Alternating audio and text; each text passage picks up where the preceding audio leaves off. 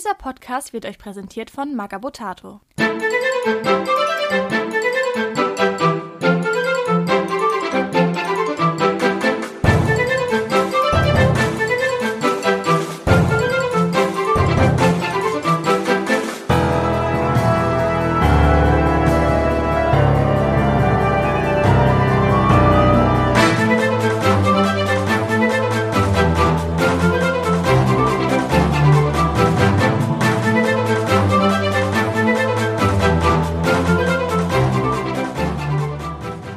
Moin Moin und herzlich willkommen bei Magabotato, dem Podcast über Tabletop, Brettspiel und draufgängerische Debon. Ich begrüße euch und meine Gäste hier zu einer neuen Runde des Gasthausgeflüsters zu Freebooters Fate und heute mit dem Thema Debon. Auf der einen Seite sitzt der Florian. Hallo zusammen. Und ganz neu dabei der Frank. Moin, danke für die Einladung. Ja, freue mich, dass du hier bist. Frank, erzähl doch mal ein bisschen was über dich, dass die Zuhörer dich mal kennenlernen. Ich habe 2016 angefangen mit Kult äh, im Raum Oldenburg-Bremen und ähm, habe dann die Starterbox von Demon geschenkt bekommen und bin seitdem sehr, sehr begeisterter Demon-Spieler und auch auf vielen Turnieren immer wieder mit Demon unterwegs. Mal mehr erfolgreich, mal weniger erfolgreich. Und ja, freue mich heute hier sein zu dürfen. Also wir haben einen Experten gesucht für das heutige Thema und den haben wir in dir gefunden. Danke, danke. Ja, wie jedes Mal fangen wir auch heute wieder an, über die Bonn zu reden, nehmen die ein bisschen auseinander und den Anfang wird wieder der Fluff machen. Und äh, die Debonner sind eine sehr neue Mannschaft, weshalb wir gar nicht so viel zum Fluff sagen können. Aber Florian, du hast da was vorbereitet. Ja, also die Debon sind erst 2017, also es sind jetzt vier Jahre gekommen, damals noch als Pre-Release auf der RPC, mit einer leicht anderen Zusammenstellung als die finale Box. Und dann, ich glaube, im September oder Oktober kam dann die finale Box. Und seitdem sind die da mit drin. Ja, was Fluff ist in den Büchern ein bisschen, ja, nicht so viel. Also man kann sagen, De Bonn ist ein relativ kleines Hektzugtum gewesen am südöstlichen Rand des Imperiums und war lange verbündet vom Imperium äh, und ist dann das, äh, ja? Kurz, das muss aber, eigentlich ist es weit im Norden.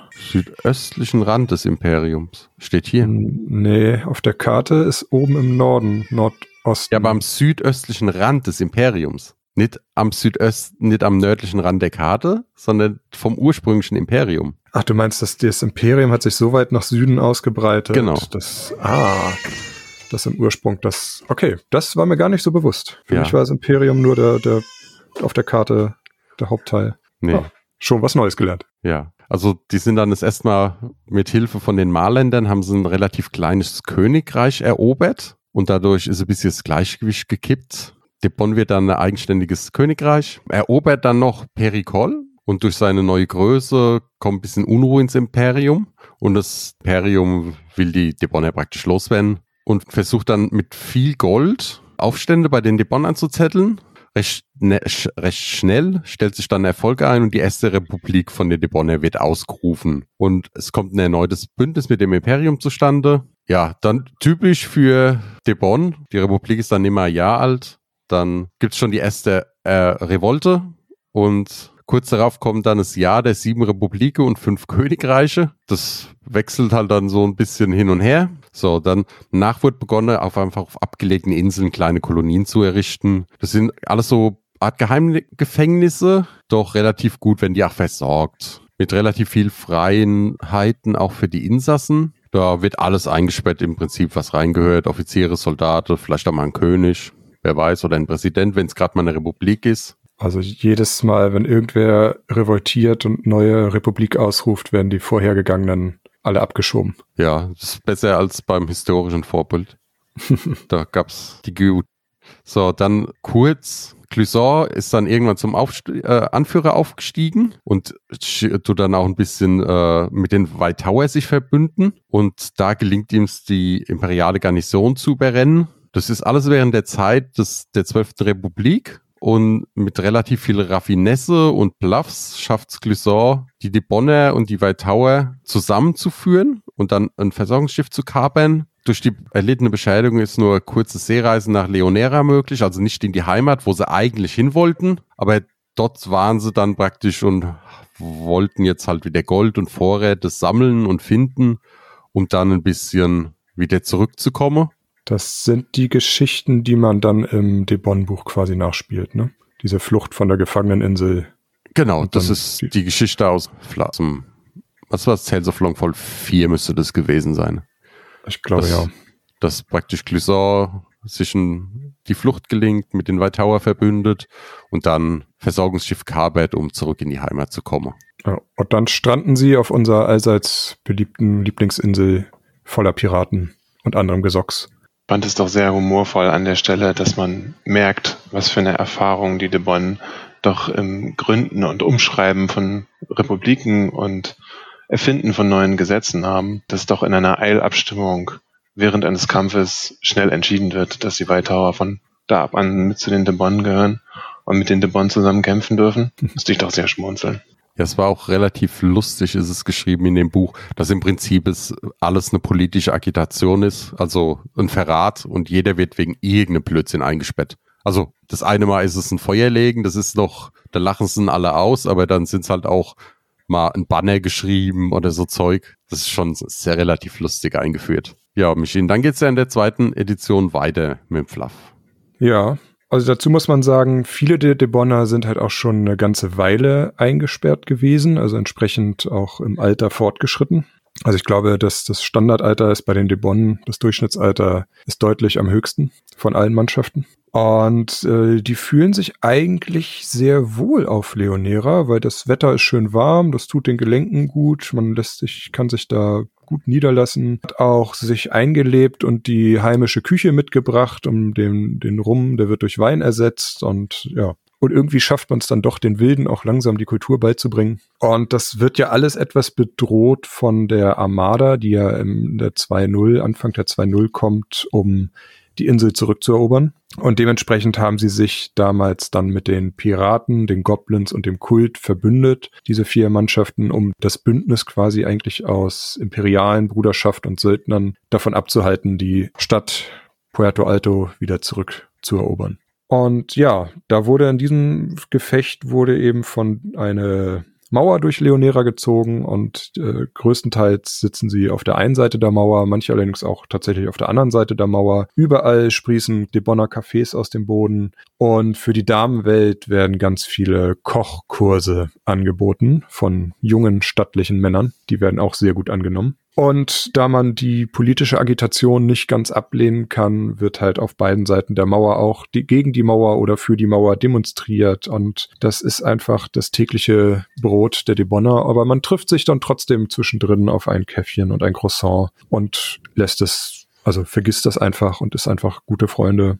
Und im Hintergrund hat man dann aber immer noch auch Clisson, der sich als Kaiser der Insel eigentlich aufschwingen möchte und dementsprechend alle anderen Mannschaften dann unter seine Fuchtel oder unter seine Herrschaft bringen möchte. Da intrigiert er eigentlich hinter den Kulissen sehr viel und nutzt auch die äh, Musketiere, die er hat, aus und die auch, wo er kann. Und für zum Beispiel auch eine sehr gute Weinlieferung wird von denen bewacht, eine sehr wertvolle. Ja, interessanterweise ist ja auch Rubio, der neue Piratenanführer, der es ja doch geschafft hat, das Konzil etwas unter seinen, seine Schirmherrschaft zu bringen, ist ein entfernter Cousin von Clisson. Also auch da hat er seine Finger im Spiel. Allerdings weiß man da auch nicht, wahrscheinlich ist es wahrscheinlicher, dass die sich irgendwann im offenen Krieg gegenüberstehen, anstatt sich da zu verbünden. Die Familie ist kompliziert. Das ist an sich auch schon alles, was wir groß an Fluff haben über die Debonner. Sie scheinen sich auch so ein bisschen um die Kämpfe zwischen Piraten und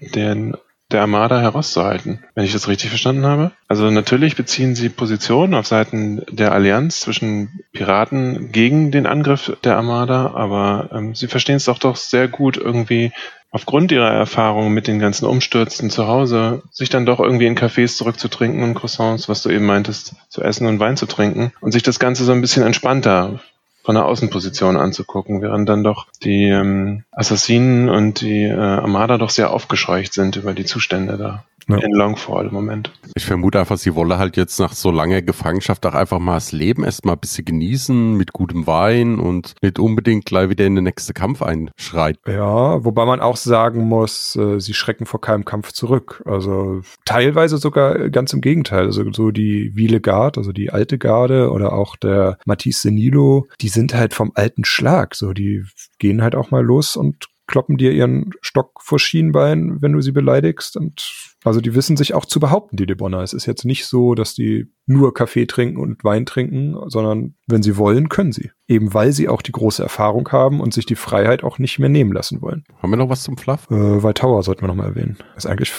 Franks Metier. Die stellen sich doch Clisson, wenn ich das richtig in Erinnerung habe, als erst als Handelsreisende ähm, vor. Clisson aber doch sehr ja, ja. schlauer Mann, der dann doch sehr schnell erkennt, naja, irgendwie sind die doch ein bisschen zu kampferprobt und ein bisschen zu vernarbt auch, um wirklich Handelsreisende zu sein. Und er erkennt dann relativ schnell, dass diese Weitauer Piraten sind, die fernab ihrer eigentlichen Heimat eigentlich auf Raubzüge in der Region um Leonora gehen und als sie dann zusammen in einem Überfall mit, mit, in, mit einem, mit, mit in Kämpfe der, zwischen der Armada und den Flüchtenden de Bonn verwickelt werden, entsteht doch relativ schnell ein Bündnis, was sich dann auch immer weiter ausbaut. Also die Whitehauer halten dann im Laufe der Kämpfe zwischen der Armada und den Piraten, die dann im, in der zweiten Edition behandelt werden, auch längerfristig mit zu den de Bonn. Sie bezeichnen sich selber als forschend und reisend Handelnde. Ja, genau, das fand ich sehr, sehr nette Umschreibung für Piraten. Ja, genau, das sagt ja dann auch einer auf dem Schiff, ich glaube, Clouseau sogar sagt ja dann, dass das eine nette Umschreibung ist für Piraterie. Ja, die sind ja im Prinzip jetzt fest eingebunden in die Debon. Die gehören irgendwie dazu, sind die Verbündeten, ne? Das jetzt können wir natürlich nochmal erwähnen für diejenigen, die es vielleicht noch nicht so genau wissen. Also die Debonner sind sehr, also haben ein sehr deutlich französisches um Napoleon herum äh, Vorbild für ihr Design bekommen. Und die White Tower sind eine ja auf Maori basierende wilder Stamm eigentlich, wenn man so will. Also ja, eingeborene, also mit sehr wenig Klamotten und wenn dann so ein Baskenrock und die passen halt vom Stil erstmal eigentlich so überhaupt nicht zusammen, aber die sind eben verbündet und haben sich ja gut miteinander angefreundet und dementsprechend sind die zusammen unterwegs. Wobei man sagen muss, vom historischen Hintergrund ist es ja gar nicht so falsch, weil gerade diese Maori-ähnlichen Völker, nenne ich sie jetzt mal, ich weiß nicht, polynesischen Völker, glaube ich, ist der korrekte Begriff, ist ja durchaus sehr französisch, weil die ja während der Kolonialzeit da hinten Tahiti und so weiter ja relativ viele Gebiete hatten. Das heißt ja nicht umsonst französisch-Polynesien da hinten, das ja. eine Gebiet. Also ja. Das darf man jetzt nicht sagen, dass das nicht passt. Und man muss noch erwähnen, ganz wichtig ist ihnen die einzigste Kultur, die das Imperium während der Gefangenschaft nie verboten hat, der Hahnzuchtverein. Das muss man unbedingt erwähnen, finden. Stimmt, den wir noch nicht erwähnt. Genau, weil das dürfen sie, sie dürfen die, die Hahnzuchtverein, die dürfen sie nämlich durchführen. Ja. Und eigentlich ist es nur ein Treff, die Revolution und den Aufstand zu planen, aber offiziell ist es ein Treffen von Hahnzüchtern. Da müssen wir später, glaube ich, nochmal sprechen über die Hähne bei De Bonn. Hm. Das ist ja auch die Schützenfeste, die die Hahnzüchtervereine veranstalten, sorgen ja auch dafür, dass die Fusilierer so gut schießen können. Dann wechseln wir mal so ein bisschen Richtung Spielerisches. Frank, erzähl mal, was macht für dich Debon aus? Hm, das ist tatsächlich nicht so ganz einfach zu beantworten, weil es doch für mich immer eine Fraktion war, die sehr, sehr vielfältig ist. Eben durch die White Tower Verbündeten und auch durch verschiedene Anführer bekommt man doch, ich finde auch noch stärker als in anderen Fraktionen, Möglichkeiten, die, ähm, die Armee doch ganz nach eigenem Vorbild ganz anders zu gestalten. Also man hat auf, hat als einen markanten Punkt äh, sehr, sehr günstiges Gefolge was die Möglichkeit hat, in Reihe und Glied zu aktivieren. Das heißt, äh, gleiches Gefolge, das in Zweier- oder in Dreiergruppen in Base-Kontakt miteinander steht, kann der Debon-Spieler, die Debon-Spielerin entscheiden, diese Modelle nicht einzeln zu aktivieren, sondern in Gruppen, eben Zweier- oder Dreiergruppen. Verliert natürlich dadurch Aktivierung und Aktionen, aber äh, erhält dadurch die Möglichkeit, stärkere, stärker zu schießen, als Salve zu schießen, sich weiter zu bewegen, eben als Gruppe zu agieren in, in Reihe und Glied. Das ist ein Punkt, den es von Anfang an in der Starterbox gab und der auch eine sehr zentrale Rolle spielt bei dem Gefolge. Man muss dazu sagen, De Bonn hat äh, vergleichsweise sehr kostengünstiges Gefolge. Wollen wir an der Stelle darauf schon eingehen oder noch nicht? Ich würde jetzt mal eher, wenn wir schon gerade dabei sind, würde ich einfach mal sagen, wenn wir Reihe und Glied schon haben, findet ihr es Reihe und Glied ein Vor- oder ein Nachteil? Also ich denke, ich sehe es meistens als Vorteil, weil ich es ja auch nicht nutzen muss. Also der Nachteil ist definitiv, ich, dass ich viele Aktionen verliere. Also wenn ich irgendwie äh, zehn Modelle mit habe und davon zweimal drei agieren lasse, verliere ich insgesamt vier Aktionen und habe quasi nur sechs Modelle mit. Das ist sehr wenig dann. Aber ich gewinne gerade im Fernkampf, gewinne ich eine Angriffskarte mehr und die Stärke vom Fernkampf mehr. Und ich kann mich auch weiter bewegen. Also ob ich jetzt Ne, also wenn ich sie einzeln bewege, haben sie nur eine Bewegung 8, zusammen haben sie eine Bewegung 10. Das heißt, wenn ich weiß, ich will die alle nach vorne bewegen und möglichst schnell, kann ich das machen. Wenn ich sage, ich habe Zeit und ich will meinen Gegner ausmanövrieren, kann ich das aber auch machen, indem ich sie einfach einzeln aktiviere. Dann kommen sie nicht so schnell nach vorne und vielleicht werde ich dann auch nicht unbedingt schießen, aber ich kann halt dazwischen wechseln. Und ich glaube, diese Vielseitigkeit sehe ich dann doch durchaus als Vorteil, der es allerdings auch ein bisschen schwerer macht, die Debonner auf einem hohen Niveau zu spielen. Kleine Ergänzung vielleicht dazu, dass es natürlich auch bei zwei der drei aktuellen Debon-Anführer Möglichkeiten gibt, spezielle Befehle an Reihe- und Gliedformationen zu geben. Das heißt, dass natürlich dann nicht nur ein Modell von einem, von einem Befehl, ähm, wie zum Beispiel Nachladen, profitiert, sondern gleich eine ganze Reihe. Das kann es auch sehr stark machen.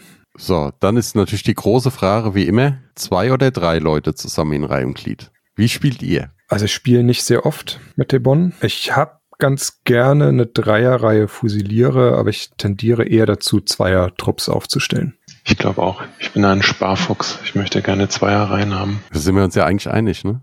Also ich spiele auch, also fusiliere sowieso nur zweiermäßig, weil ich finde, die eine Aktivierung, die du, also die, oder halbe, wenn man es mal genau nehmen würde, die du verlierst, sind die plus zwei Stärke nie wert, meiner Meinung. Du kommst ja, also kriegst ja den Bonus bei zwei Leuten plus ein A plus zwei plus zwei Stärke und wenn du drei Leute hast, kriegst du plus ein A und vier plus vier Stärke. Und ich finde diese zwei mehr Stärke einfach nicht lohnenswert. Dann habe ich lieber drei Zweier anstatt zwei Dreier-Trupps und kann lieber dreimal mit sechs Stärke sechs schießen oder also sechs fünf oh, anstatt halt zweimal mit acht sieben. Bei Willegard, weil Willegard eigentlich auch, da ist halt auch das plus ein A, glaube ich, ein bisschen wichtiger als die plus eine Stärke, die du noch bekommst, oder? Mhm. Also ich glaube, bei Willegard ist mir einfach die Bewegung das Wichtige. Ja. Dass sie die Zehner-Bewegung kriegen. Ja gut, das, das haben wir ja eh sowieso, aber jetzt, wenn sie halt mal ankommen im Kampf, Ja. ist, glaube ich, das Plus 1A auch das eher interessantere. Ja, die Willegard haben halt auch oft die Aufgaben, für die sich dann die feinen Musketiere zu schade sind. Sowas wie Dodos sammeln oder was halt gerade im Szenario ansteht. Also ich finde, die Stärke von der Willegard ist, dass man sehr, sehr günstig Gefolge bekommt, was eben die Arbeit erledigen kann, für die man sonst keinen abstellen möchte. Und äh, das können die durchaus alleine oder in Zweiergruppen, wenn man die Bewegung braucht. So, und dann gibt's ja relativ, also du hast ja schon gesagt, dass man so recht fle- flexibel spielen kann. Was gibt's denn da für eine Möglichkeit?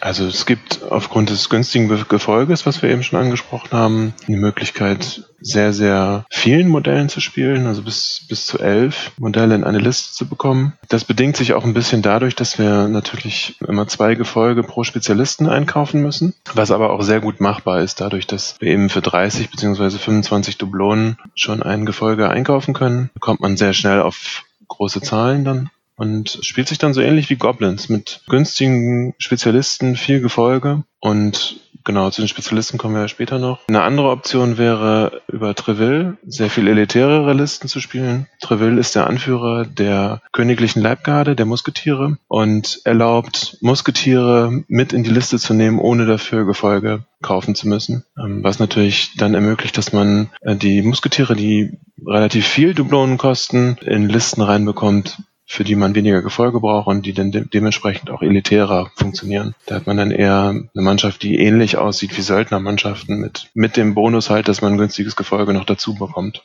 Was, was man auch auf Turnieren sehr, sehr häufig sieht tatsächlich. Und, ähm, die dritte Möglichkeit, die für, über die wir hoffentlich nachher noch weiter sprechen, weil ich mich da sehr darauf gefreut habe, ist über die Themenmannschaft der White Tower. Aber da würde ich sagen, machen wir gleich nochmal was zu. Ja, lass uns erstmal ein bisschen noch Vor- und Nachteile machen. Was halt auffällt mir, ist, es gibt relativ viele Support-Charaktere, also die unterstützend wirken, wie Pierre oder auch Clusson selber schon als Anführer mit seiner Aura, die die Bewegung erhöht. Da muss man, ich glaube, das ist ein bisschen schwer, gerade für Anfänger, das zu greifen, wie viele Möglichkeiten man dadurch hat und wie man es halt auch zusammenspielen muss. Das stimmt schon. Es gibt, abgesehen von den Musketieren, sage ich jetzt mal, wenig geradlinige Spezialisten, wo du sagst, die sind reine Powerhouse, irgendwie alles umhauen.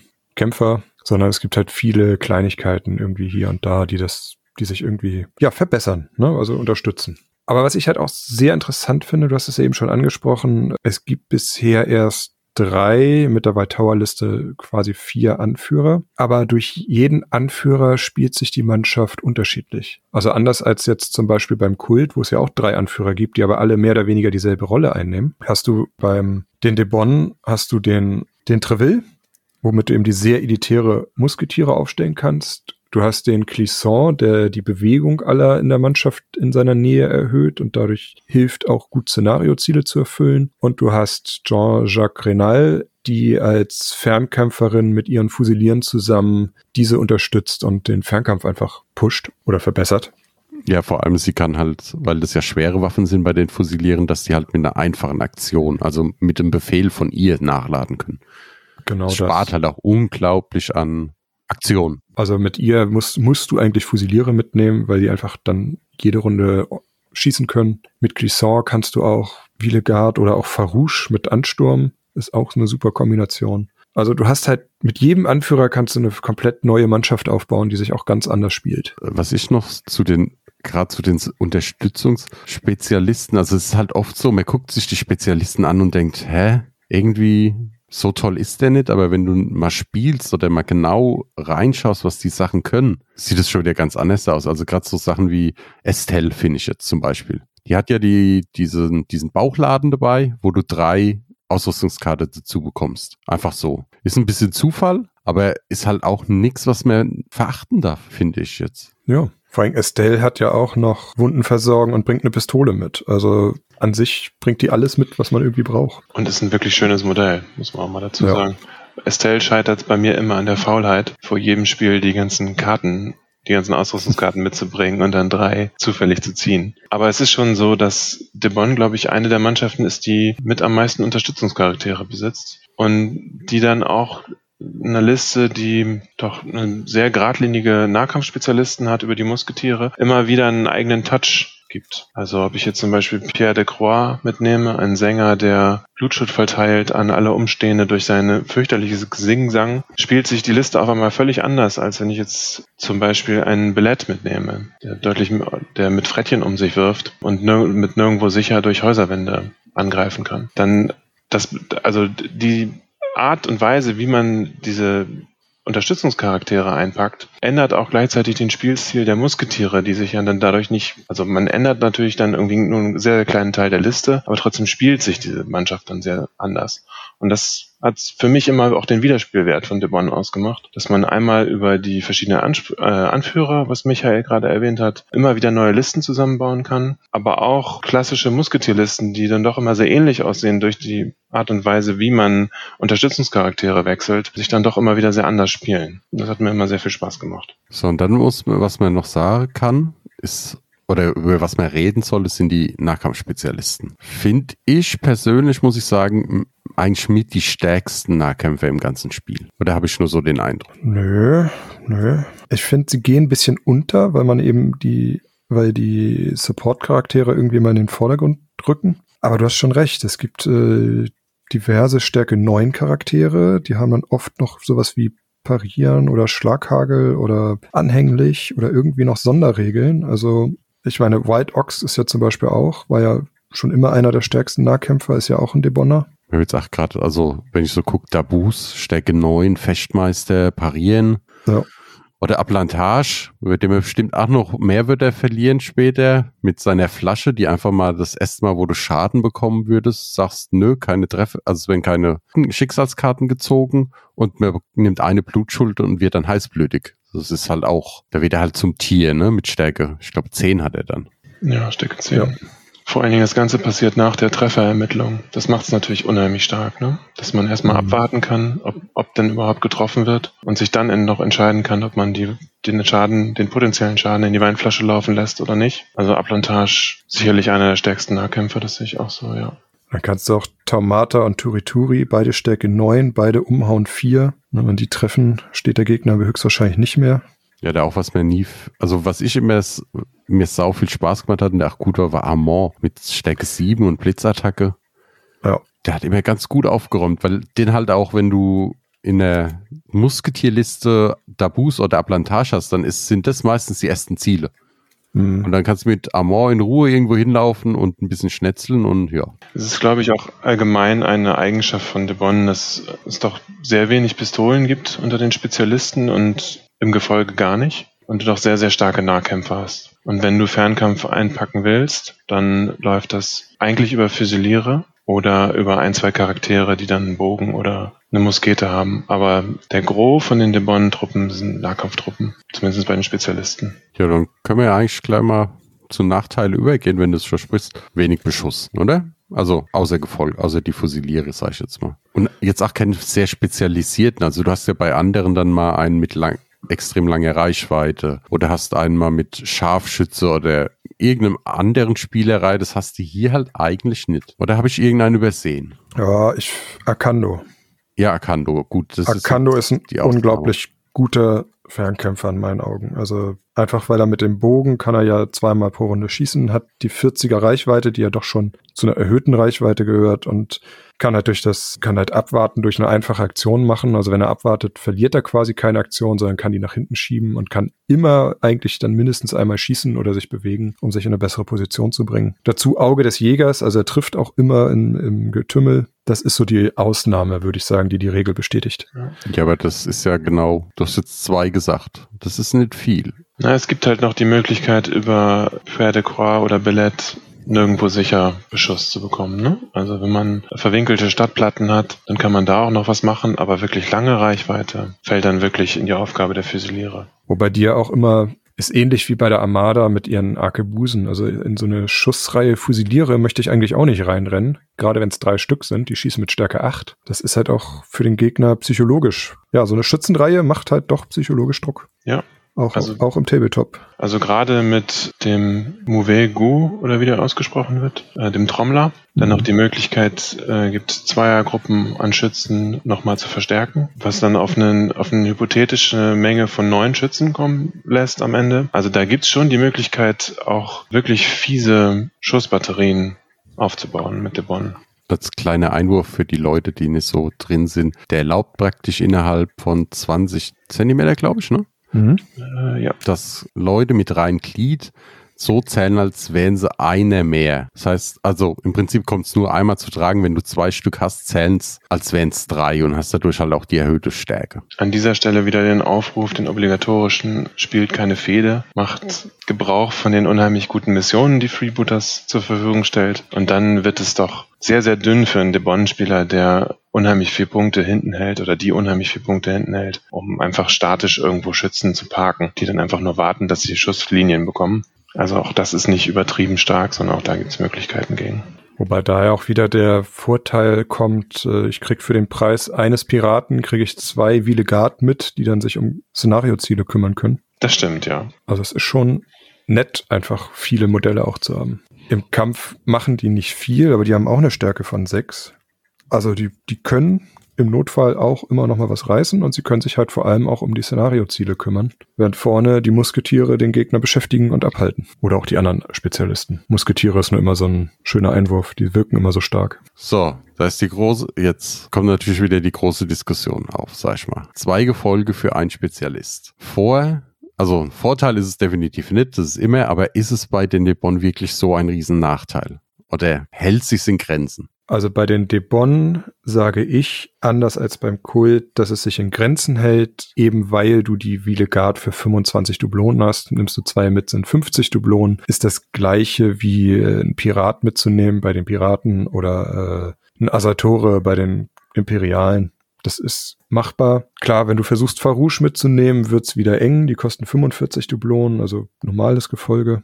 Aber du hast halt immer die Möglichkeit, das billigste Gefolge mitzunehmen. So jetzt, jetzt jammer ich noch mal ein bisschen rum. Vergleich zum Kult, der ja das, die gleiche Regel hat, der aber Seelentreiber braucht, um die ganz günstigen mitzunehmen und dann wieder in der Auswahl der Spezialisten stark eingeschränkt ist, fällt das hier beim Debon weg. Ich kann die günstigsten Spezialisten immer mitnehmen und Gefolge immer mitnehmen und habe die freie Wahl der Spezialisten. Sehe ich ähnlich wie du, Michael. Also wenn ich wirklich das Gefühl habe, ich bekomme nicht genug Gefolge in meine Liste, kann ich immer noch überlegen, ob ich Listen mit Treville baue und dann auf Gefolge verzichte, indem ich Musketiere als Spezialisten mitnehme. Es gibt Möglichkeiten, diese Gefolgevoraussetzungen zu umgehen. Und außerdem ist das Gefolge einfach unheimlich gut. Es ist einfach, sind einfach die Arbeitstiere. Sicherlich die ähm, großen Heldenmedaillen werden die Spezialisten einsammeln, aber die, das Gefolge leistet einfach in der Debon-Armee unheimlich viel Arbeit. Wird oft unterschätzt, weil es so günstig ist und auch alleine nicht viel reißt, aber sie machen unheimlich viel fürs Szenario. So, und dann haben wir eigentlich noch eine Sache. Debon und Loas. Frank, bitte du.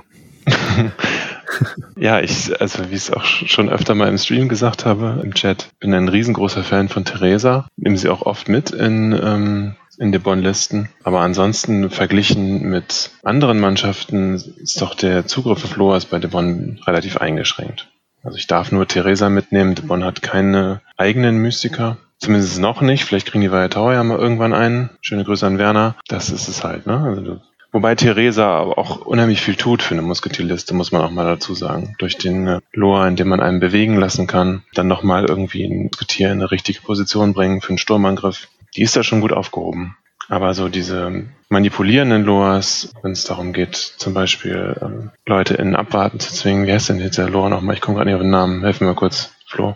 Äh, Intrigue. Intrigie, genau. Also auf so eine Loas wie Intrigie ähm, hat Debon keinen Zugriff. Was sehr, sehr schade ist, weil ich ebenso wie Flo eine ganze Menge von diesem Loa halte. Also was es noch gibt, ist Taumata, der hat eine Geisterwaffe. Wenn der ein gerittenes Opfer damit verletzt, wird das der Loa automatisch ausgetrieben. Aber da hört, glaube ich, auch die Interaktion von Debon mit Loas auch schon auf. Wenn Taumata ist immer am Tanzen.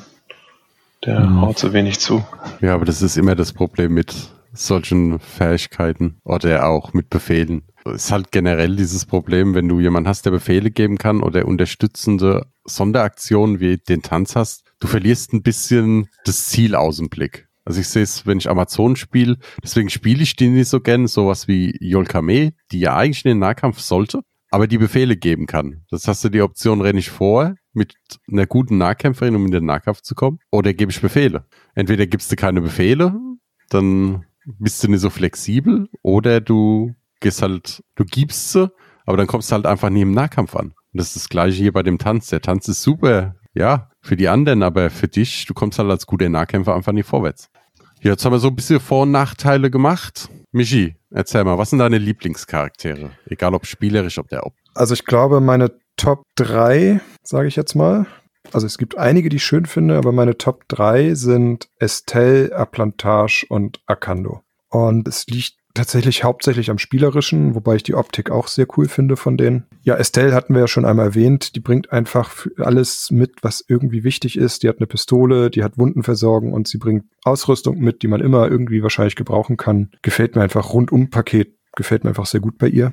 Und das Modell ist tatsächlich auch sehr, sehr schön. Dann Aplantage ist für mich einfach einer der besten Charaktere im Spiel muss ich einfach sagen. Durch diese Weinflasche, haben wir ja schon erwähnt, äh, kriegt einen Treffer ab, wird getroffen und ich sage, okay, ich krieg einen Schaden, egal wie viel Schaden du angerichtet hast, ich krieg einen Schaden, ich werde heißblütig, ich erhöhe meine Stärke, ich erhöhe meinen Widerstand. Außerdem habe ich Parieren, wenn wir im Nahkampf sind und also der ist einfach, hält einfach erstmal, steckt da einen Schlag ein, egal ob Nah- oder Fernkampf und danach teilt er so richtig schön aus. Einfach ein super schöner Charakter. Und Akando ich habe es gesagt, ist, glaube ich, der beste Fernkämpfer der Debonner. Ich mag es einfach, einen Bogen zu haben. Das ist ja sonst den Amazonen vorgehalten. Hat die Reichweite, kann gut treffen, ist flexibel, hat Waldläufer, gefällt mir einfach super gut. Und Frank, was ist bei dir? Also Treville hatten wir jetzt schon ein paar Mal angesprochen, einfach weil er ermöglicht, Listen zu bauen, in denen man auch mal viele von den Unterstützungscharakteren spielen kann, die man,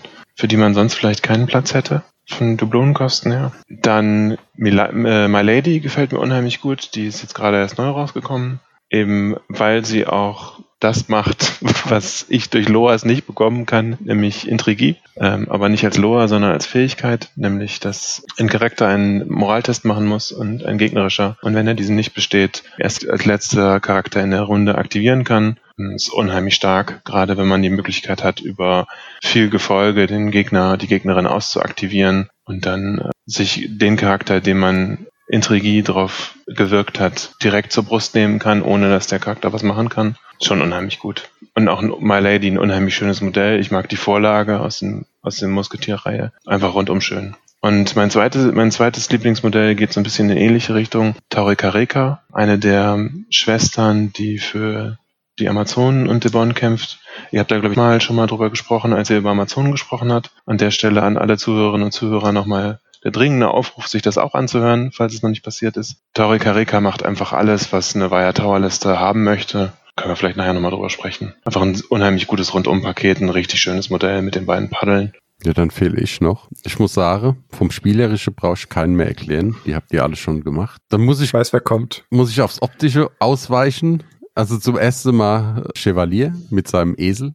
Das oh ja. war der Grund, warum ich mir damals die Debon geholt habe, als es gezeigt worden ist, weil es einfach super lustig ist. So ein dicker, betrunkener Franzose oder Debonne, Entschuldigung, auf dem Esel, der durch die Gegend reitet, super. Ja, stimmt. Je nach Mission kann der auch super interessant sein. Da kommen wir dann später dazu, weil den habe ich bei mir mit reingepackt. Dann auch optisch wen ich super finde, ist Billett. Ich habe den da, das ist der mit den zwei Wieseln auf den Schultern. Ich habe den damals angemalt und der hat so viel Spaß gemacht. Das war so ein tolles Modell. Da können ja nicht viel zu sagen, ne? weil das ist einfach Geschmackssache vom Optischen.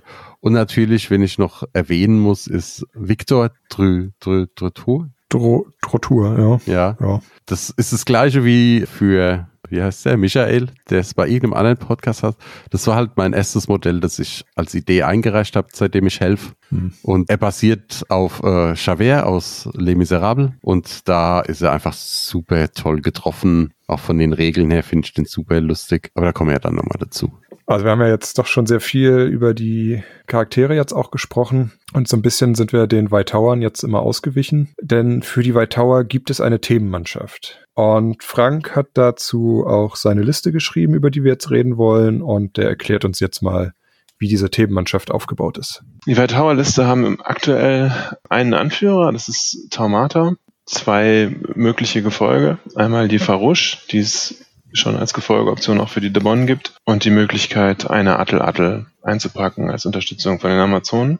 Die anderen Gefolgeoptionen, die Debon hat, fallen raus, hat äh, den Hintergrund, dass Themenmannschaft doch ähm, die White komplett als eigene Mannschaft beleuchtet und wenn Debon äh, mitkommen, dann nur als Unterstützung, damit sie was lernen, ist da so nett geschrieben in dem Formular zur Themenmannschaft. Ansonsten dürfen die White Tower nur äh, Leute mitnehmen mit dem Schlagwort White Tower auf der Karte oder halt eine Amazone, eine Spezialistin von den Amazonen noch. Beziehungsweise zwei Debon, die ähm, zwei Spezialisten der Debon oder als Söldner. Und das Ganze funktioniert, weil für jedes Gefolge, also jeden Farouche im, im Normalfall, zwei Spezialisten angeheuert werden dürfen. Also die ganze Mannschaft ist auch vom Aufbau viel, viel elitärer als ähm, eine Debon-Liste mit vielen Reihe- und Gliedgefolge und so weiter. Das fällt halt alles weg. Und der Kern von der, von der neuen Themenmannschaft ist wirklich Taumata mit seiner Möglichkeit zu tanzen und allen, die das Schlagwort Via Tower haben, die Möglichkeit zu geben, in der nächsten Aktivierung einen Ansturm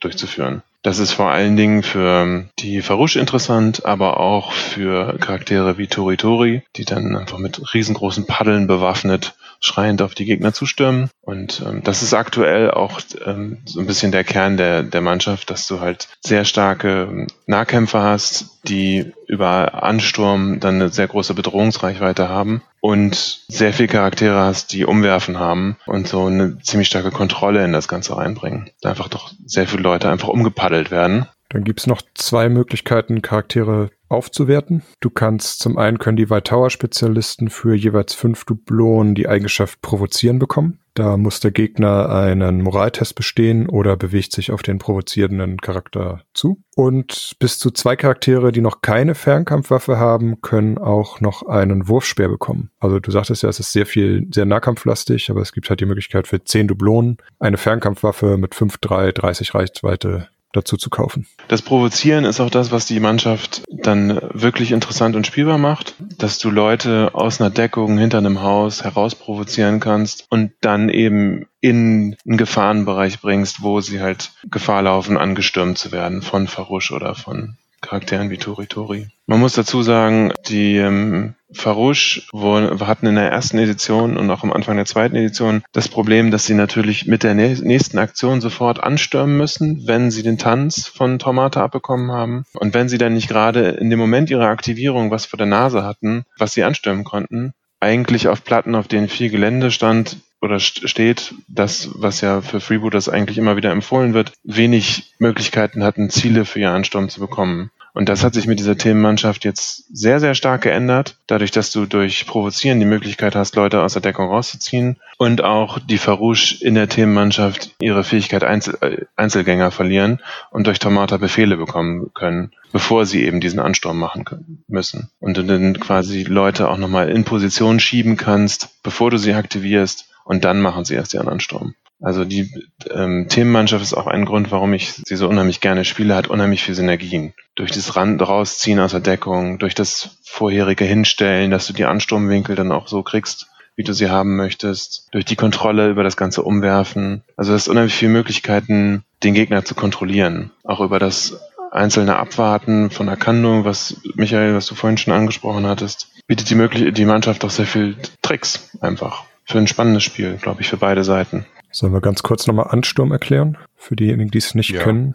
Mach. Ja, also wer äh, Charaktere, die einen Ansturm durchführen können, können äh, quasi einen Sturmangriff machen, allerdings mit der mit bis zu der dreifachen ihrer aktuellen Bewegung anstatt dem doppelten. Und wenn sie sich mindestens doppelt Bewegung weit bewegen, wird ihr Stärkebonus nochmal um plus zwei erhöht. Und ganz wichtig, sie dürfen auch die Eigenschaft schwieriges Gelände beim Ansturm ignorieren. Also man kann durch Wälder oder Sümpfe oder sowas einfach durchstürmen. Und daher vorhin auch der Verweis auf äh, mein Lieblingsmodell mit Tarika Reka, die einfach alles macht, was diese Themenmannschaft braucht. Also sicherlich den Schaden machen die Leute mit den großen Paddeln, die dann ihren Ansturm machen. Aber sie hat durch die Möglichkeit Speerin, sich einmal am Anfang des Spiels zu bewegen, durch Ausweichen Fernkampf wird sie schwerer getroffen, kann man sie vorschicken und dann mit dem Provozieren, was man bei ihr nicht extra dazu kaufen muss, sondern das hat sie von Haus aus, äh, kann sie Leute dann rausziehen und den anderen starken Nahkämpfern in der Liste den Weg frei machen. Also einfach ein Modell, was glaube ich, auf lange Sicht immer einen guten Platz in der White Tower Liste hat. Ja, wenn wir jetzt über White Tower reden, Frank, dann erzähl uns mal deine Lieblingsliste. Ja, Taumata, einzige, einzige Anführermöglichkeit. Dazu zwei Farusch, die Geschwister Tarikareka. Klar, über Tarikareka habe ich jetzt schon so viel Positives gesagt. Klar ist die dabei. Dann ihre Schwester Torituri. Akando, haben wir auch schon sehr viel Positives gehört. Und zwei unterstützende Debon, Ledinge und L'Acrobat. L'Acrobat ist unheimlich schnell mit Bewegung 12. Akrobatik, Wandenläuferin, diejenige, die so ein bisschen alleine rumläuft und äh, Dinge für die Mission tut und auch sich mal mit Seitenhieb an Gebäuden vorbei bewegen kann und mal Leute ein bisschen pieksen kann, wenn mal keine Sichtlinie da sind für, für Anstürme und die auch so ein bisschen abseits der Weiher Tower Truppe laufen kann, weil die Farouche müssen ja doch fürs Tanzen sehr nah an dem Tormata dranbleiben und Lacrobat kann man gut einzeln schnell alleine irgendwo hinschicken.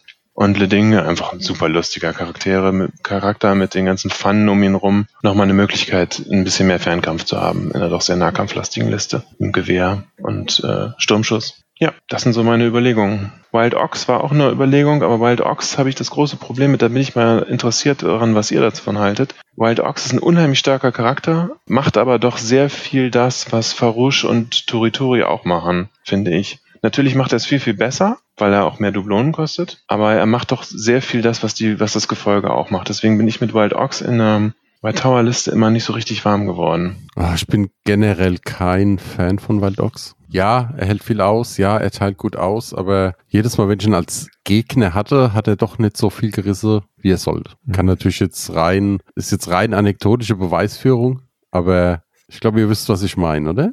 Ja, Bewegung ja. 8 ist auch einfach naja, gut, er hat ja den, den Ansturm, also hat er 24 im Ansturm. Aber Das ist halt auch sein Nachteil. Oft läuft er nach vorne, haut einen Gegner um und dann stehen aber fünf andere drumrum und kloppen ihn dann auch kaputt, bevor er was anderes machen kann. Also ich weiß nicht. Ich habe ihn gerne gespielt. Ich habe auch schon ganze Mannschaft mit ihm auseinandergenommen, gerade Goblins. Aber also in dieser Mannschaft ist er tatsächlich ein bisschen redundant. Ne? Also er profitiert nicht von dem Tanzen vom Taumata, weil er hat die Eigenschaft schon. Er kriegt sie nicht zweimal. Und die Stärke hat, haben Taumata und Turituri auch. Und Le, Le Doing hat halt, hält halt auch verdammt viel aus mit seinem dreimal zusätzlichem Rüstzeug. Ja, und unverwüstlich. Also selbst wenn er mal stirbt, kommt er vielleicht wieder. Ja. Also in dieser Liste fände ich White Ox tatsächlich auch redundant, obwohl er ein sehr starker, guter Charakter ist. Aber er ist halt im Vergleich sehr teuer, ne? Ist ein guter Nahkämpfer, ja. Aber wie du mhm. sagst, der macht einmal was, dann wird er meistens umzingelt und zu Brei gehauen. Ja, da kann ich halt auch für 60 Pun Punkte Turituri mitnehmen. Die hat auch Stärke 9. Ja. Weil er hat ja, glaube ich, 8 plus heißblütig, ne, dann, also 10. Genau. Aber da kann ich ja. halt für, da spare ich halt einfach, was, 20 Punkte, 25 Punkte? Äh, Vergleich? Ja, 25 zu Turituri, 20 zu Toreka Reka. Es ist eine Stärke mehr. So viel länger überlebt er auch nicht. Mhm. Und du hast halt den Vorteil auch bei Turituri, ja, Turituri hat halt noch Umhauen auch, ne?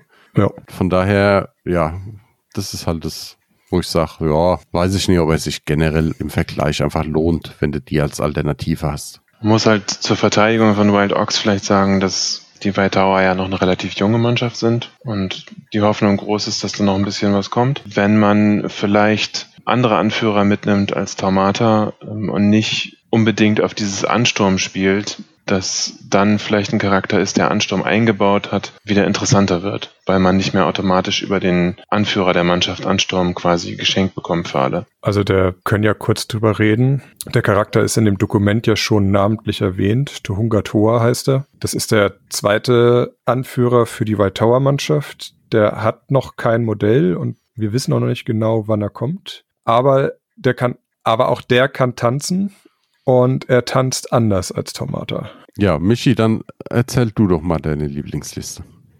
Ja, ich habe ich hab mich an eine, ich sag mal, normale Liste gewagt. Hab mich für Clisson als Anführer entschieden, weil ich die Bewegung von ihm sehr zu schätzen weiß und das, also er gibt ja eine, eine 20 Zentimeter Aura, wo alle Charaktere plus zwei auf ihre Bewegung bekommen. Und sein besonderer in Reihe- und Gliedbefehl ist glaube ich, auch für eine einfache Aktion abwarten. Das finde ich halt auch eine ganze, also ich ne, fusiliere und abwarten zu versetzen. Ich mag abwarten sehr gerne, weil ich finde, es ist taktisch sehr viele Möglichkeiten eröffnet.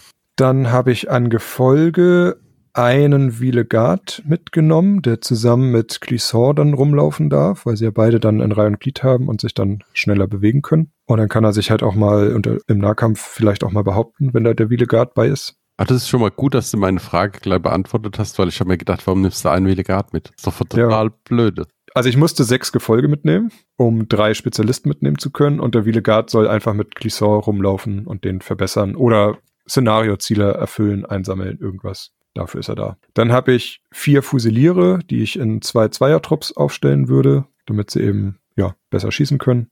Man kann es wahrscheinlich ahnen, Aplantage ist dabei, weil ich, wie gesagt, finde, dass einfach einer der besten Charaktere im Spiel ist. Akando, um den Fernkampf zu haben und Ledinge, weil er zum einen von den Punkten passte und zum anderen halt auch super witzig ist und eben auch nochmal Fernkampf mitbringt. Und was ich noch nicht erwähnt habe, ein Farouche im Gefolge, weil ich die Farouche einfach für Gefolge auch sehr gut finde. Also wir haben sie noch gar nicht so groß angesprochen, aber die Farouche haben eine Stärke von sieben, haben 10 Lebenspunkte, 3 Widerstand, das ist bei Gefolge eher selten zu finden und können halt auch mit Umhauen 5 auch mal dafür sorgen, dass ein Gegner schon mal eine Runde aus dem Spiel genommen wird, der eigentlich sich sonst hätte gewehrt. Und die finde ich einfach super gut. Aber sie sind eben in der normalen Liste leider auch sehr teuer mit 45 Punkten. Deswegen schaffe ich nur einen hier mitzunehmen.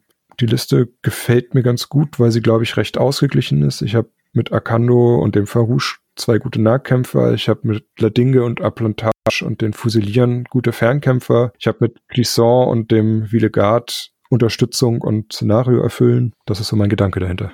Also ich werde noch nie warm mit dem einzelnen Villegard. Für mich ist so ein bisschen Farouche und Villegard so reingezwängt. Ich würde wahrscheinlich den Farouche aus austauschen gegen Villegard, dann sparst du 20 Punkte und dann kannst du irgendwie anstatt Le Ding irgendjemand anders, der mitnimmt. Weil dann hast du ja, bist du bei, was, 85 Punkte, ne? Hast du freie Euro Auswahl. 85 habe ich dann. Dann ist quasi freie Auswahl. Dann wäre wahrscheinlich Dabus. Dabus dabei, genau. Ja, der, Die wenn du noch ein bisschen Beschuss willst und jemand, der was aushält im Vergleich zu Le Ding, wäre vielleicht dann auch äh, Proté interessant. Ja, Billett würde dann auch passen. Aber, also ich, ja, klar, kann man alles machen. Ich mag halt Farouche tatsächlich sehr gerne. Deswegen ist der für mich. Aber ja, klar, man kann ganz einfach 20 Punkte einsparen. Haben wir ja gesagt, ne? Das günstige Gefolge. T ist auch nochmal so ein Charakter, bei dem wir gut und gerne nochmal 10 Minuten sprechen können. Ja, da können wir gerne nochmal drüber reden. Weil da, da, da sind die Meinungen ja auch sehr äh, Ja. gespalten. Aber dann soll ich meine Liste nur noch machen? Ja, bitte, bitte. Ich wollte dich nicht unterbrechen, Also- Entschuldigung. Ja, nee, nee, alles gut. Das ist okay. Wir können, wir sind im Gasthaus. Wir können warum trinken und ganz viel reden. So.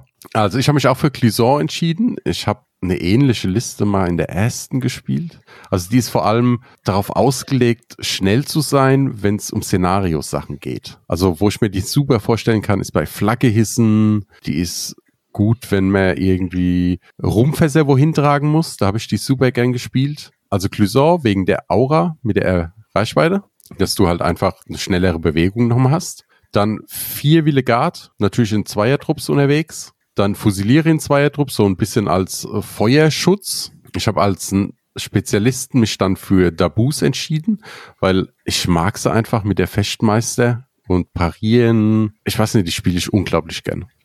Ja, also ich jetzt hier im Gespräch ist sie ein bisschen hinter Amplantage im Schatten gerückt, aber Dabu ist auch unglaublich guter Nahkampfspezialist. Sie ist halt gerade mit Fechtmeistern halt sehr solide, ne? Also kommst an und in den meisten Fällen triffst du und dann mit Stärke 9, ja, muss Mhm. schon der Klabautermann in den Karten stecken, dass du da nichts Brauchbares rausbekommst. Ja. Und im Gegenangriff kannst du parieren, also ja, auch ganz tolles Modell.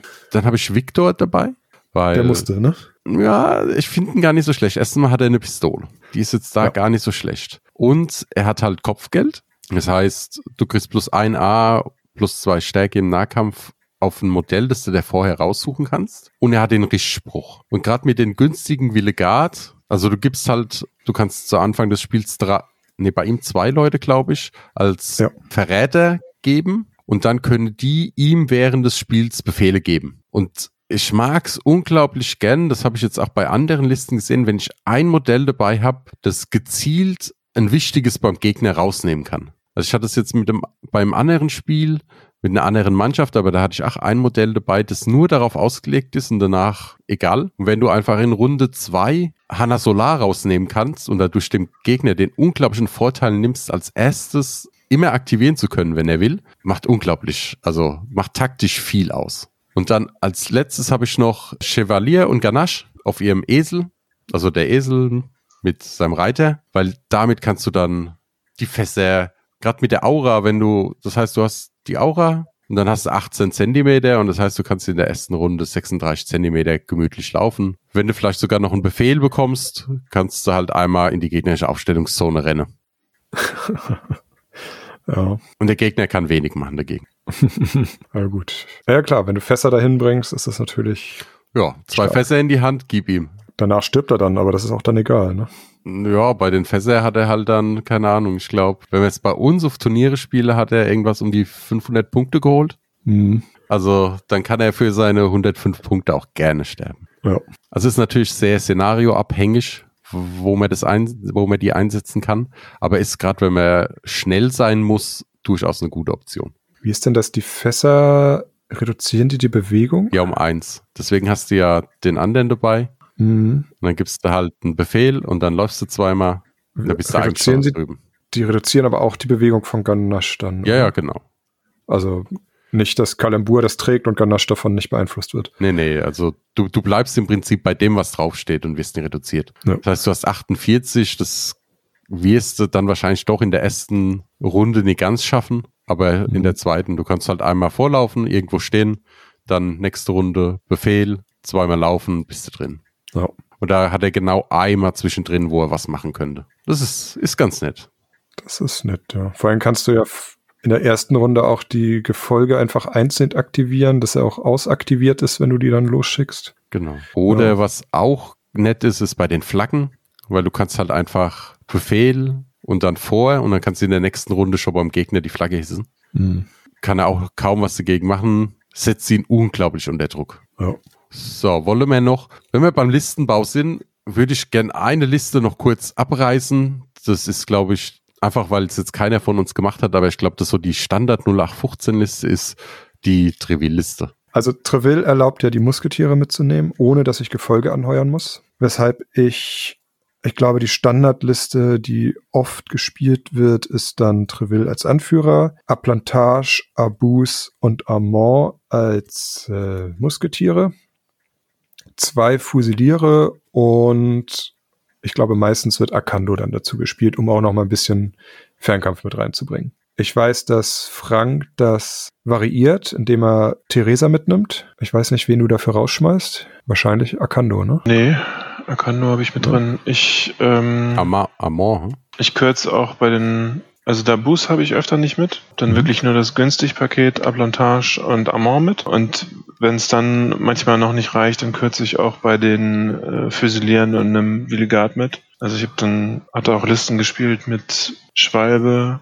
und Akando zusammen. Oh. Und dann, und dann Amont und Aplantage. Oder halt mit Füsilieren und dafür dann ähm, Theresa zum Beispiel. Ja. Oder äh, Pierre de Croix finden Goblins auch überhaupt nicht lustig, den, den Sänger. Also da kann man schon viele, viele interessante Sachen machen, wobei das Grundkonzept dann, dann ähnlich bleibt immer. Ja, das Grundprinzip ist halt immer gleich. Du hast Treville, hast drei von den Musketiere und dann zwei Fusiliere und meistens Akando. Das ist so die Standardliste, würde ich jetzt mal sagen, dafür. Ja, die hat man oft gesehen. Ist halt eine recht simple Liste, ist recht, ich sag mal, straightforward. Also du weißt genau, was du damit zu tun hast. Aber du hast halt auch das Problem, dass du relativ wenig Aktivierung hast. Ne? Mhm. Sehr elitär. Und auch wenig Fernkampf, ne? Also Treville hat Fernkampf, Akando, wenn man ihn mit hat. Ja, die Fusiliere eventuell. und die Fusiliere. Ja, wobei ich immer fand, also gibt ja auch Söldnerlisten, die sich ähnlich spielen. Wenn jetzt, wer ist der Nahkampfsöldner noch gleich? Welche? Don Pavo. Genau, wenn du jetzt Söldnerlisten mit äh, Don Pavo spielst, die spielen sich ja sehr ähnlich. Ähm, Mhm. Und da fand ich immer den Vorteil von Debon tatsächlich, dass du flexibler bist mit dem Gefolge. Du verbrennst weniger Punkte im Gefolge, hast aber trotzdem Aktivierungen da, die dann, äh, wenn sie gerade nicht schießen, ähm, auch mal ein Dodo einsammeln können und so weiter und sich die wirklich wichtigen Charaktere sich um solche Sachen nicht kümmern müssen. Ja. Das äh, fand ich immer unheimlich angenehm. Wenn wir jetzt eben bei der Musketierliste sind, also bei der, es gibt einen bei den Musketieren, bei denen scheiden sich ein bisschen die Geister.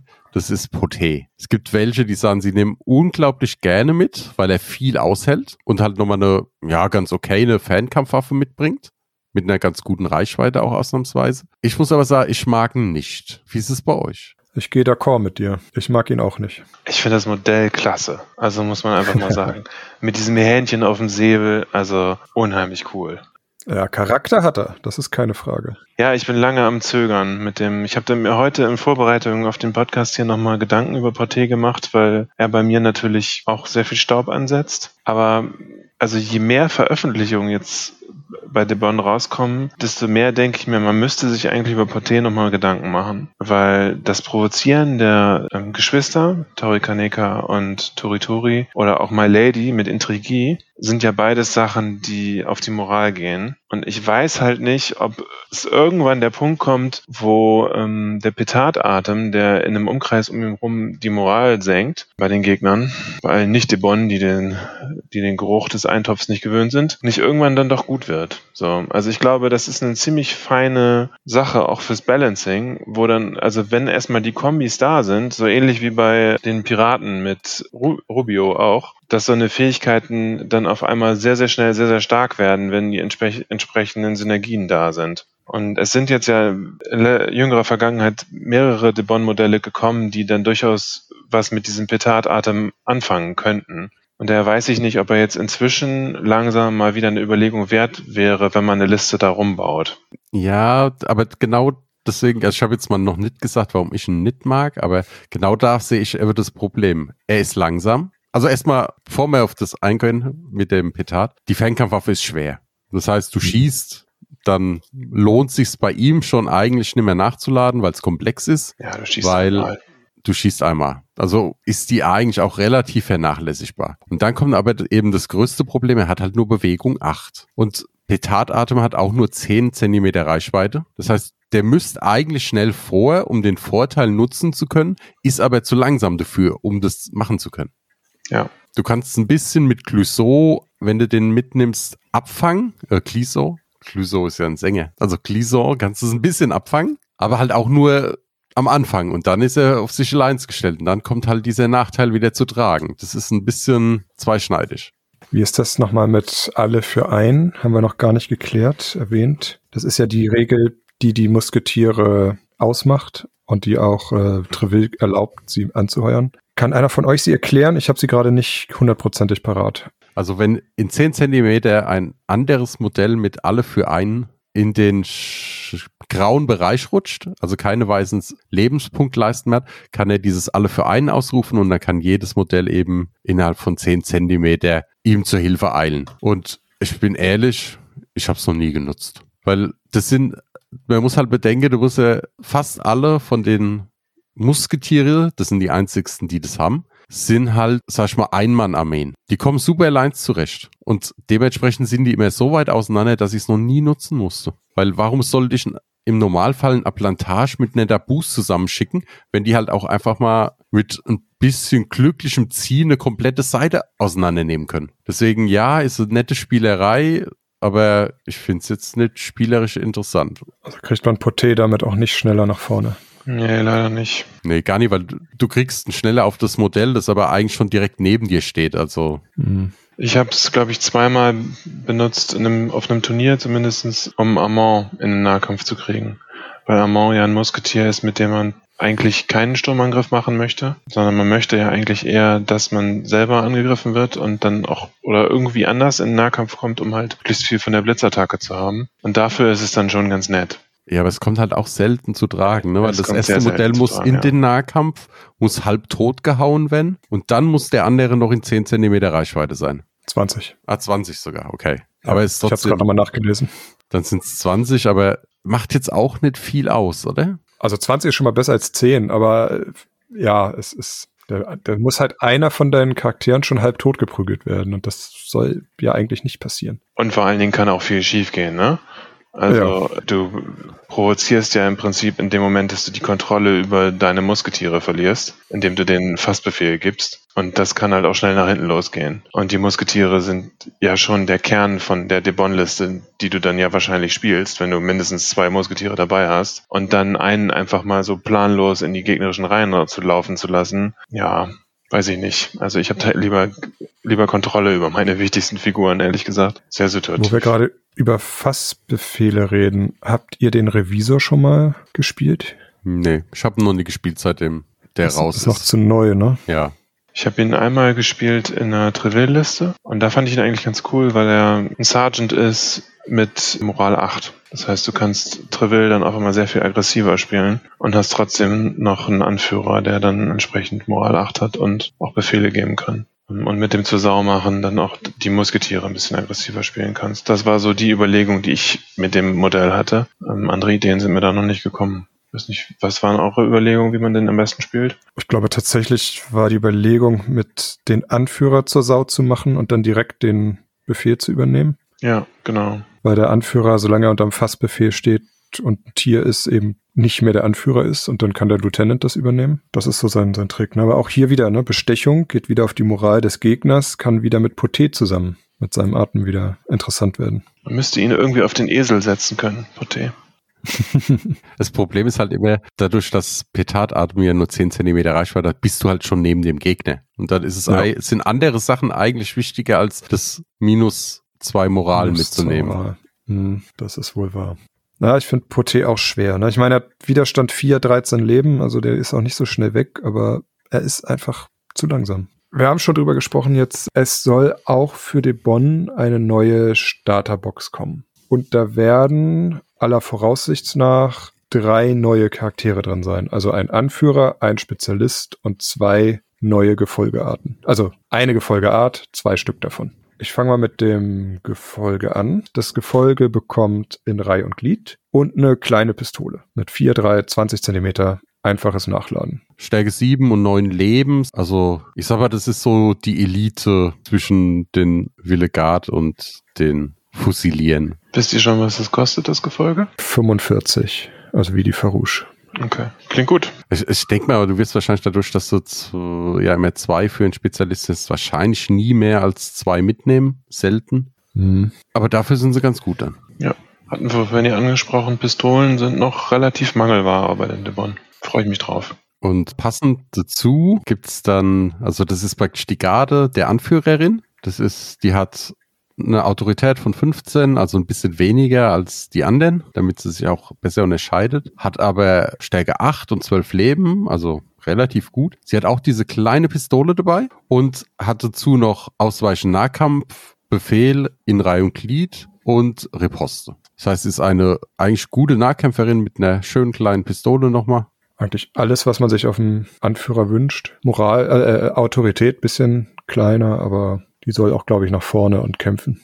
Gut, dann haben wir eigentlich nur noch unsere abschließenden Wörter. Frank, warum spielst du oder warum nicht? Also gut, eigentlich spielst du, das brauchen wir ja, das ist eigentlich eine blöde Frage, aber warum spielst du Debon? Was ist der Grund? Ich habe unheimlich Spaß daran gehabt, immer wieder mit neuen Unterstützungscharakteren rumzuprobieren, was das für taktische neue Möglichkeiten bringt, wie man dadurch Charaktere, die man eigentlich auch öfter spielt, ähm, auf einmal völlig anders kennenlernt, weil man eben andere Unterstützungen dabei hat. Und ja, es gab immer viele Möglichkeiten für den Listenbau. Also jeder, der irgendwie Spaß daran hat, rumzuprobieren, verschiedenste Listen aufzubauen, sei es mit vielen Modellen, sei es mit wenig Modellen, ist, glaube ich, bei Debon sehr gut aufgehoben. Und ich spiele es regelmäßig seit drei Jahren jetzt und habe mir oft überlegt, Turniere ähm, mit anderen Mannschaften zu spielen und am Ende sind es doch immer wieder Debon geworden weil man doch irgendwie noch einen neuen Kniff gefunden hat und eine neue Idee gefunden hat. Und ja, es ist nie langweilig geworden. Ich glaube, abseits der Turniere habe ich keine Liste mehr als zweimal gespielt. So, Michi, warum, wie ist es bei dir? Ich habe zu viele Mannschaften, deshalb ist Debon bei mir ein bisschen ins Hintertreffen geraten. Ja, aber du hast sie doch jetzt bemalt bei der Bemalaktion. Ich habe, als sie neu waren, habe ich die ersten zwölf Debonner waren, als sie rauskamen, hatte ich alle angemalt. Danach habe ich sie nur noch gesammelt, weil irgendwie sind Debonner rechts und links, irgendwie jeder hatte irgendwie Debon und da habe ich, hab ich gesagt, irgendwie, okay, wenn alle die haben, brauche ich die nicht auch noch bemalen. Und jetzt Anfang des Jahres mit, oder Anfang des Jahres 21, mit der schönen Kampagne habe ich mich den Debon mal wieder zugewandt und ja, ich glaube 16 Modelle jetzt noch zusätzlich bemalt ich will sie jetzt auf jeden Fall mal spielen. Ich habe sie jetzt bemalt. Ich habe dieser Podcast hat mir auch einige Anregungen nochmal gegeben und hat mir Lust gemacht. Ich, ich plane sie jetzt öfter mal zu spielen. Dann fehlen nur noch ich. Also ich muss sagen, ich finde den Witz, der in den Modelle sitzt, ganz gut. Das gefällt mir unglaublich. Die sind alle so ein bisschen humoristisch angelegt mit dem Typ, der auf dem Esel reitet, mit dem der Typ, der so schlecht Musik spielt, dass den anderen die Ohren bluten und so weiter. Dass das einfach, sag ich mal, eine schöne Abwechslung ist zu manch anderer Mannschaft, die ich spiele. Deswegen ist es auch, es ist die einzigste Mannschaft außer meinen Amazon, die ich jemals auf dem Turnier gespielt habe. Von daher, ja, also wer da echt was Spaßiges mit viel Abwechslung beim Listenbau und auch beim Spielen haben möchte, ist, glaube ich, bei den De Bonn perfekt aufgehoben. Das waren noch sehr schöne abschließende Worte. Dann danke ich euch fürs die nette Gesprächsrunde. Ebenso, vielen Dank. Und damit sage ich Au revoir. Au revoir. Macht's gut.